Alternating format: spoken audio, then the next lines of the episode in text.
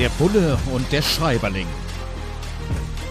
Ein Podcast über Fiktion und Wirklichkeit von Kriminalitätsbekämpfung und Journalismus. Mit Sebastian Fiedler und Frank Überall.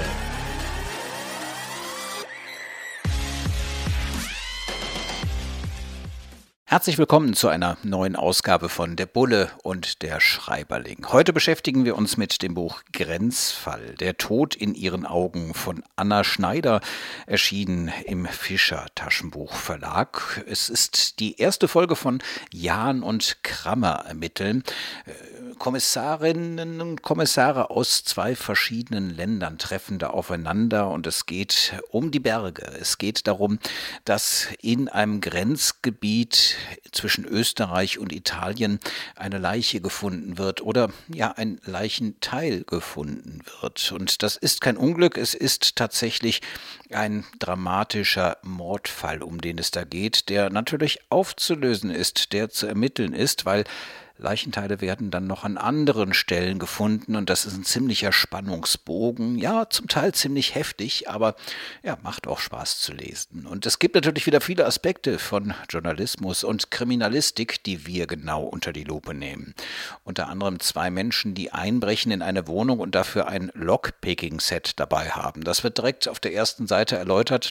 Lockpicking Picking-Set, also auf Deutsch ein Set, womit man, wir kennen das aus verschiedenen anderen Krimis, irgendwo eine Tür einfach mal aufmachen kann. Solche Lock Picking-Sets, gibt es die eigentlich in der Realität wirklich? Und ist das, lieber Sebastian, unser Bulle hier im Podcast, wirklich so einfach, eine Tür aufzumachen mit irgendwie so ein paar komischen Drähten und äh, Schlüsselimitationen, die man dann dabei hat? Also einfach ist das auf keinen Fall, eine Tür aufzumachen, aber es hängt natürlich ein bisschen von der Tür ab. Also so haben natürlich Schlüsseldienste zum Beispiel solche mechanischen Hilfsmittel und versuchen so türschonend, Türschlossschonend Türen zu öffnen. Einbrecher gehen ganz unterschiedlich vor. Manche gehen mit brachialer Gewalt vor und schonen jetzt die Türschlösser nicht wirklich, sondern bohren Löcher rein oder ähnliches. Und es gibt durchaus auch solch ein Spezialwerkzeug, so wie das im Buch beschrieben ist. Wie es genau funktioniert, will ich aus naheliegenden Gründen vielleicht nicht hier erläutern, aber das gibt's. Nun dreht sich allerdings die Zeit ein bisschen weiter und wir haben es ja häufig mit sogenannten Smart Home Lösungen zu tun. Also das heißt, die Leute bauen sich elektronische Schließmechanismen ein, die sie möglicherweise über Apps und so von außen sogar kontrollieren können. Es gibt Zahlenschlösser außen an Wohnungstüren und du kannst sehen, wer mit welchem Code wann wie reingegangen ist. Es gibt entsprechende Dongle-Systeme und ähnliches. Das heißt, die Zeit dreht sich da sehr stark weiter und mit Lockpicking-Sets ist nicht überall noch ein Stich zu machen. Ja, ich kann mich erinnern, früher gab es kriminalpolizeiliche Beratungsstellen, wo man sich eben beraten lassen konnte darüber, wie man seine Haustür, seine Wohnungstür am besten sichert. Man sieht, hier kann man auch noch was lernen bei uns im Podcast Der Bulle und der Schreiberling. Es geht aber immer auch irgendwo ein bisschen um berufspolitische Aspekte. Wir sind ja beide auch Gewerkschaftsvorsitzende unserer Berufsvertretungen auf Bundesebene, dem Bund Deutscher Kriminalbeamter und dem Deutschen Journalistenverband. Deswegen interessiert mich auch nochmal besonders das, was bei diesem Roman Grenzfall thematisiert wird, nämlich das Thema Beförderungen. Da heißt es dann, der Aufstieg zur Kriminaloberkommissarin nach knapp anderthalb Jahren, das sei absolut nicht üblich. Und das heißt an einer anderen Stelle auch, da der andere Kollege, mit dem da die Inspekteurin, die Kommissarin zusammenarbeiten muss, der schaue schon so ein bisschen neidisch darauf, dass sie möglicherweise irgendwann den Chefposten kriegen könnte, der ihm zusteht. Aber wenn man sowas hört, relativ kurzfristige Beförderung, wird man da ein bisschen neidisch? Ist das äh, Usus, dass man so schnell befördert wird oder ist das tatsächlich, wie das hier beschrieben wird, relativ unüblich und man muss lange, lange warten, bis es dann irgendwann mal eine Stufe weitergeht? Da sprichst du jetzt natürlich einen berufspolitischen Klassiker an. Man muss nur erläutern, dass die Beförderungspraxis, die Stellensituation in den Bundesländern und beim Bund völlig unterschiedlich sind. Deswegen kann ich das so pauschal gar nicht beantworten. Wir haben auch noch einzelne Bundesländer, da gibt es noch den Berufseinstieg in den sogenannten mittleren Dienst, also in unteren Besoldungsstufen. Und das, was du jetzt hier konkret ansprichst, was im Buch angesprochen wird, also dass jemand in jungen Jahren sehr schnell befördert wird, das gibt es durchaus. Das ist ein Phänomen, an das auch ich mich erinnern kann Es gab auch äh, teilweise so Beförderungssituationen. Das hat mit dem Verwaltungsrecht zu tun. Wenn man in einer unteren Besoldungsstufe eine besonders gute Beurteilung bekommt, dann hat man sozusagen die nächsten zwei Schritte sehr, sehr schnell vor der Nase. Aber der Schuh drückt bei uns eigentlich ganz woanders. Jetzt bin ich auch noch Landesvorsitzender in Nordrhein-Westfalen und da ist die Situation die, dass wir bei den höheren Besoldungsgruppen, die nennen sich Kriminalhauptkommissar oder erster Kriminalhauptkommissar. Da sind wir vergleichsweise schlecht ausgestattet, sodass wir da immer wieder die Situation haben, dass ganz, ganz erfahrene Kriminalbeamte, auch Mordermittler, dann zur Schutzpolizei wechseln und sich die Uniform anziehen, nur um befördert zu werden. Also ich glaube, ein in der Realität völlig anderes Bild, als es im Tatort so vermittelt wird. Und das ist etwas, für das kämpfen wir sehr lange, weil uns da auch die Erfahrung, das Erfahrungswissen aus der Kripo verloren geht. Also nicht nur ein gewerkschaftspolitisches Thema. Aber ich muss natürlich jetzt aus Neugierde zurückfragen.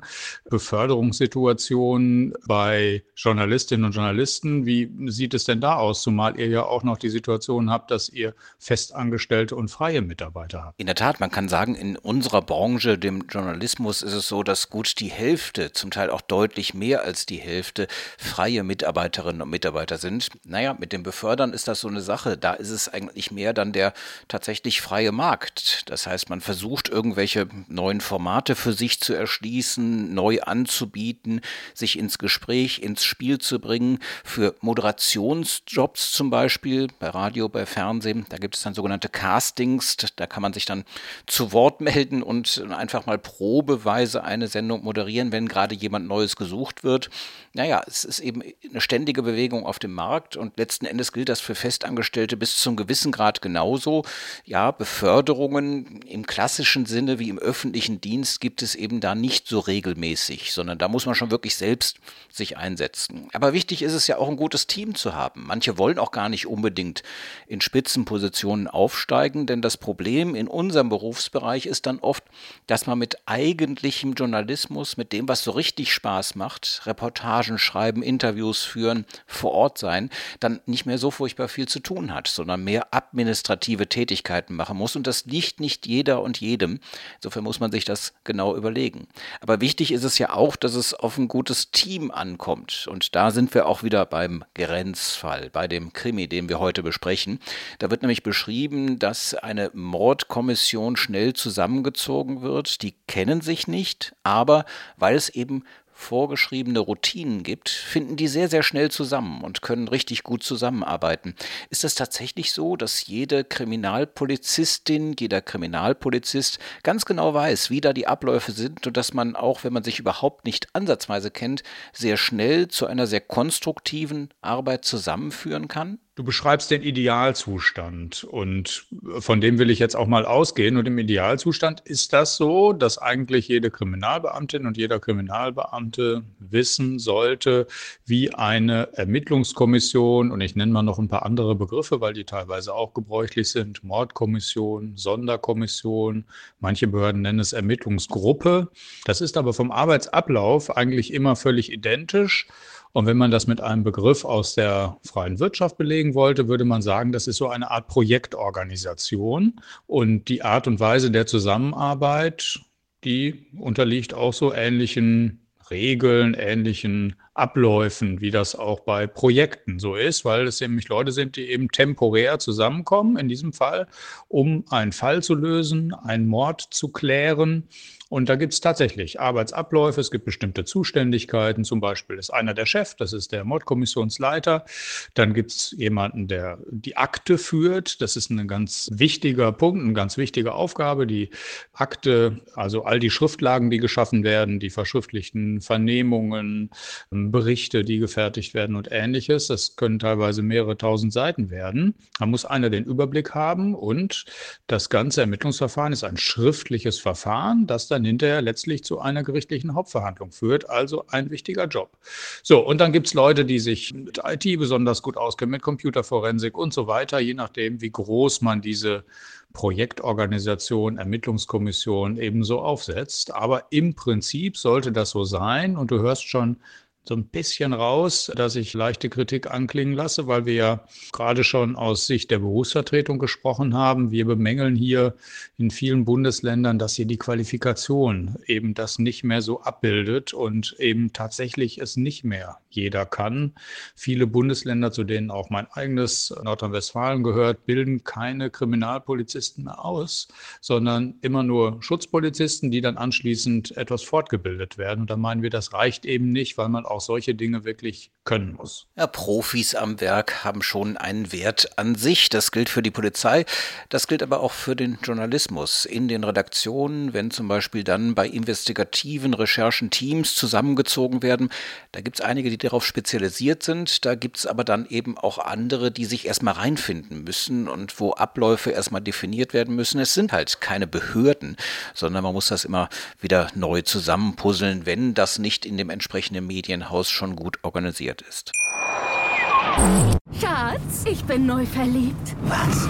Da drüben. Das ist er. Aber das ist ein Auto. Ja, eben. Mit ihm habe ich alles richtig gemacht. Wunschauto einfach kaufen, verkaufen oder leasen. Bei Autoscout24. Alles richtig gemacht.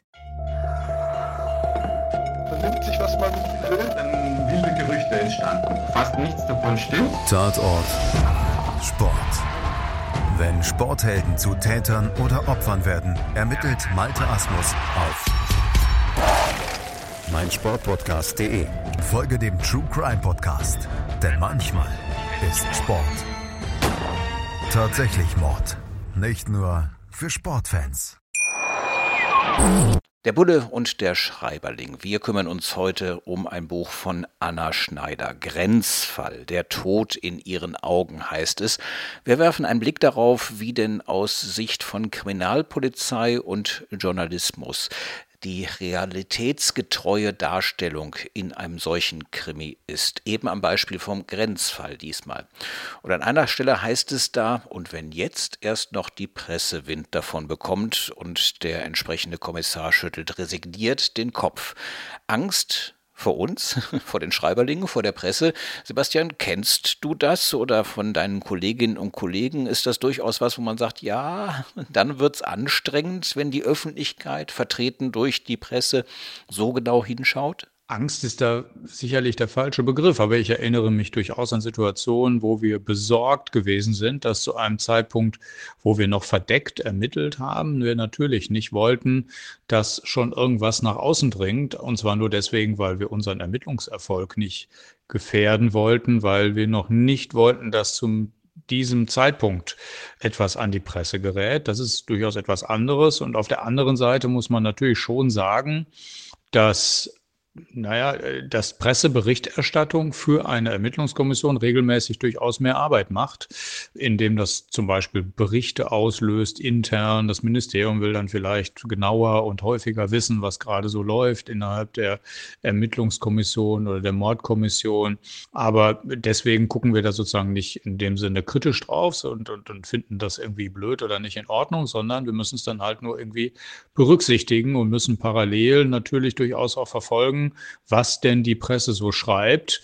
Denn nicht selten ist es auch schon mal andersrum, dass also von investigativen Journalisten in dem jeweiligen Fall irgendwas aufgedeckt wird, was vielleicht sogar die Polizei noch gar nicht weiß. Also auch deswegen beobachten wir natürlich dann, was in der Öffentlichkeit zum jeweiligen Fall diskutiert wird. Ja, da können wir Journalistinnen und Journalisten dann tatsächlich auch hilfreich sein. Aber auf der anderen Seite, du hast es angesprochen, es kann was nach draußen dringen. Und in diesem Krimi-Grenzfall, der Tod in ihren Augen, im Fischer Verlag erschienen von Anna Schneider. Da wird beispielsweise beschrieben, dass manche Beamtinnen und Beamten sich ein bisschen darüber ärgern, dass zu viele Kolleginnen und Kollegen dazugeholt werden, weil je größer das Team, umso größer die Wahrscheinlichkeit, dass eben irgendwas nach draußen dringt, dass jemand plaudert mit Menschen wie mir, mit den Schreiberlingen, mit den Menschen, die öffentlich berichten und damit den Ermittlungserfolg tatsächlich gefährden können. Dass man solche Kommissionen dann etwas kritisch beäugt, dass man sagt, hey, lass es nicht so viele sein, sonst dringt was nach außen, ist das tatsächlich bei euch auch so ein Gedankengang? Nein, ich würde sagen eher nicht. Also der Gedankengang, dass nichts nach außen dringen darf, der ist natürlich vorhanden und in Fällen der Korruption zum Beispiel, aber auch der organisierten Kriminalität, bei Terrorismusermittlungen oder so, da achtet man natürlich ganz penibel drauf durch zum Beispiel die räumliche Situation, dass es nicht irgendwelche Durchgangsbereiche sind, sondern dass sie besonders abgeschottet sind und nur die Leute, die wirklich da mitarbeiten, auch Zugang haben und viele andere Maßnahmen achtet man darauf. Aber ich nenne jetzt mal ein extrem positives Beispiel. Wir haben jetzt vor wenigen Wochen in der Presse lesen können, dass es gelungen ist, mit 16 Staaten der Erde eine globale Allianz, also da waren das amerikanische FBI dabei, es ging über skandinavische Staaten, andere europäische Staaten bis hin nach Australien. Es ist gelungen, über 18 Monate zusammenzuarbeiten und die organisierte Kriminalität abzuhören, ohne dass das nach außen gedrungen ist. Also das hat auch offenbar funktioniert. Das heißt, die Quantität ist nicht zwingend das Kriterium dafür, ob wir gut abgeschottet arbeiten oder nicht. Trotzdem, manchmal kann es gerade in einer Führungsposition, wo man sich dann auch in Pressekonferenzen stellen muss, wo man bekannt wird als Polizistin, als Polizist, ziemlich heikel werden. In dem Krimi-Grenzfall heißt es dann zum Beispiel, Journalisten waren ihm verhasst. Da ist eine Person, da ist ein Kriminalbeamter, der hat eben sehr negative Erfahrungen gemacht. Ihm wurde die Schuld in die Schuhe geschoben für eine schlecht verlaufende Ermittlung. Sebastian, hast du sowas selbst auch schon mal erlebt oder in deinem bekannten Freundes-, Kollegenkreis? Ist sowas schon mal passiert, dass jemand gesagt hat, mein Gott, ich kann doch eigentlich nichts dafür, aber ich bin das Gesicht, das nach draußen steht? Ja, leider Gottes kenne ich tatsächlich solche Fälle und es gibt einen relativ prominenten Fall, nämlich die Ermittlungskommission, die diese Vorfälle in Lüchte rund um diese sexuellen Missbräuche von Kindern und sogenannter Kinderpornografie hinterher aufbereitet haben. Der Leiter dieser Ermittlungskommission ist darüber krank geworden. Und zwar unter anderem möglicherweise auch deswegen, weil er sehr stark mit im Feuer stand, im Feuer der öffentlichen Berichterstattung. Es wurden von Journalistinnen und Journalisten, aber auch von anderen vermeintlichen Experten angebliche Ermittlungsfehler irgendwie entdeckt oder so, bei denen auch ich sage, es waren keine. Und da steht man schon wirklich auf einmal im Feuer. Und da geht es ja nicht mehr um die eigentliche Arbeit, also das Leiten der Ermittlungskommission und das Herbeiführen von Ermittlungserfolgen, sondern es geht darum, dass man sich auf einmal im politischen Raum wiederfindet, in der öffentlichen Debatte wiederfindet. Und das ist durchaus eine gewaltige Drucksituation, die einen wirklich äußerst erfahrenen, kompetenten und liebenswerten äh, Kollegen wirklich krank gemacht hat. Ja, und das in einem Bereich, wo man jetzt nicht wirklich reich wird. Denn in diesem Buch Grenzfall, in diesem Kriminalroman ist auch die Rede davon, dass man natürlich im öffentlichen Dienst, also bei der Kriminalpolizei, jetzt nicht so furchtbar viel verdient und eine Figur denkt dann auch darüber nach und sagt, naja, also wenn ich wirklich was für die Gesellschaft tun wollte, vielleicht wäre ich besser Sozialarbeiterin oder Sozialarbeiter geworden. Ist das auch ein Gedanke, der mit dir manchmal kommt, wo du sagst, naja, also so viel kann man jetzt hier auch nicht verdienen und lohnt sich der Job der Polizistin, des Polizisten überhaupt? Trägt man was zur Gesellschaft bei? Das muss ich jetzt auf mehreren Ebenen beantworten. Ich würde auf der einen Seite jetzt wirklich nach und in der Pandemie nicht das große Wehklagen anstimmen, dass also die Polizeibeamten jetzt hier so fürchterlich untergehen in einer Zeit, in der wirklich Existenzen vernichtet wurden und Leute ihre Berufe verlieren. Auf der anderen Seite geht es uns, wenn wir über Besoldung und Gehaltshöhe diskutieren, immer um Quervergleiche. Also wir gucken schon, wie ist unsere Qualifikation, wie viel müssen wir tatsächlich können im Beruf im Vergleich zu anderen Berufsbildern. Und wir gucken natürlich auch darauf, dass wir als Beamte ja irgendwie so in der Verfassung was stehen haben, was also den Dienstherren verpflichtet, uns verfassungsgemäß zu alimentieren. Das sind sozusagen unsere Bezugsgrößen immer, anhand derer wir die Länder und den Bund messen, wie sie uns gerade so besolden. So. Und auf der anderen Seite hast du ja gefragt, wie steht man eigentlich selbst zu diesem Berufsbild? Und da habe ich ja auch in anderen Folgen schon mal gesagt, für mich gilt das, was du für deinen Beruf auch immer sagst, das ist der geilste Beruf der Welt. Und insoweit trägt man selbstverständlich immer so den Sinn mit sich, dass man etwas für die Gesellschaft tut, weil man versucht, künftige Opfer zu verhindern. Wenn etwas passiert ist, versucht man den Opferschutz im Sinn zu haben. Man versucht Prävention mitzudenken oder sich daran zu engagieren. Und im Zweifel versucht man eben Täterinnen und Täter zu ermitteln und vor Gericht zu stellen. So. Und all das macht unser Berufsbild aus. Und deswegen finden wir eigentlich auch diesen Beruf so geil. Und das steht sozusagen als Motivation völlig neben dieser Besoldungsfrage. Die diskutieren wir auf der gewerkschaftlichen Ebene parallel. Ja, auch bei uns Journalistinnen und Journalisten geht es ja nicht in erster Linie nur um Geld verdienen. Klar, wir wollen auch auskömmlich leben und fair und anständig bezahlt werden. Dafür kämpfen wir beim Deutschen Journalistenverband als Gewerkschaft, als Berufsverband. Ihr kämpft in eurer Gewerkschaft, dem Bund Deutscher Kriminalbeamter, dafür. Wir sind ja beide Bundesvorsitzende Vorsitzende unserer jeweiligen Gewerkschaften.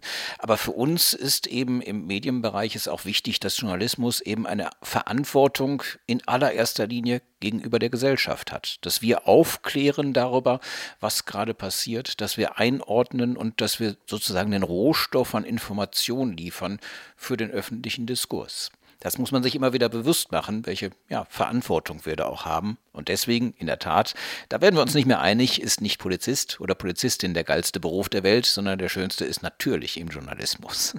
Aber da müssen wir uns nicht weiter streiten. Das darf jede und jeder für sich selbst entscheiden. So, ein Praxistipp noch zum Ende. Wir sprechen ja über Grenzfall von Anna Schneider als Krimi-Taschenbuch erschienen im Fischer Verlag. In diesem Roman wird beschrieben, dass ein Schlüssel unter der Hausmatte liegt oder unter einem Blumenkasten und das hört man ja immer mal wieder, sieht es im Fernsehen. Ich käme nicht auf die Idee, da einen Haustürschlüssel zu verstecken, einen Wohnungsschlüssel zu verstecken. Jetzt mal Hand aufs Herz, ganz ehrlich, passiert das tatsächlich? Also habt ihr manchmal in euren Ermittlungen zum Thema Wohnungs- oder Hauseinbruch dann die Schilderung, ja, den Schlüssel, den hatte ich da irgendwo doch recht frei zugänglich deponiert? Ich habe wirklich keinen Überblick darüber, wie oft das schon mal vorgekommen ist. Ich selber kenne so einen Fall nicht, schließe das aber auch nicht prinzipiell aus, denn so eine richtig gute Idee, das hast du ja gerade schon angedeutet, ist das nun jetzt wirklich nicht. Man profitiert höchstens davon, dass die Täter häufig nicht so viel Zeit haben, um irgendwas zu suchen. Aber es ist nicht auszuschließen, dass sie vorher beobachtet haben, wo sie anschließend einsteigen wollen. Und insoweit habe ich so ein bisschen Hoffnung und begründeten Anlass zu der Annahme, dass die großen Präventionskampagnen, nachdem die Einbruchszahlen so rapide durch die Decke gegangen sind in den Jahren 2015 und 16, doch wirklich Wirkung entfaltet haben und die Leute auch nach unserer Einschätzung wirklich besser aufeinander aufpassen, sich gegenseitig Bescheid sagen, wenn sie in Urlaub fahren und ähnliches, also eine gute Sozialkontrolle haben. Und ich glaube, die Leute sind da jetzt ein bisschen sensibler, was den Umgang mit dem Schlüssel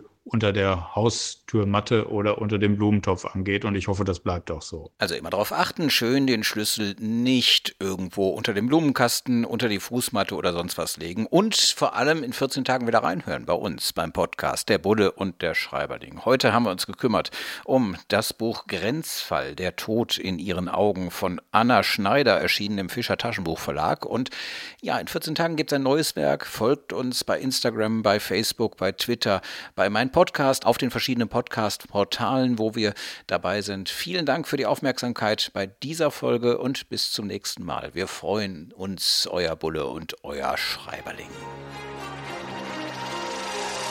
Der Bulle und der Schreiberling. Ein Podcast über Fiktion und Wirklichkeit von Kriminalitätsbekämpfung und Journalismus. Mit Sebastian Fiedler und Frank Überall.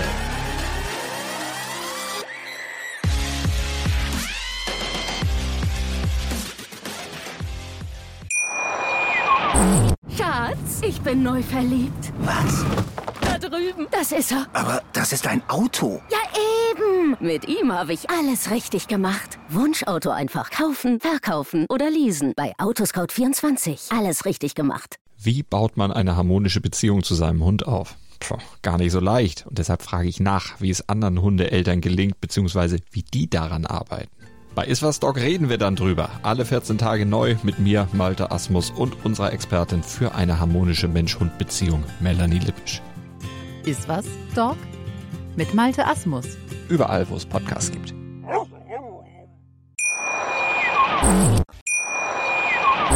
Schatz, ich bin neu verliebt. Was? Drüben. Das ist er. Aber das ist ein Auto. Ja, eben. Mit ihm habe ich alles richtig gemacht. Wunschauto einfach kaufen, verkaufen oder leasen. Bei Autoscout24. Alles richtig gemacht.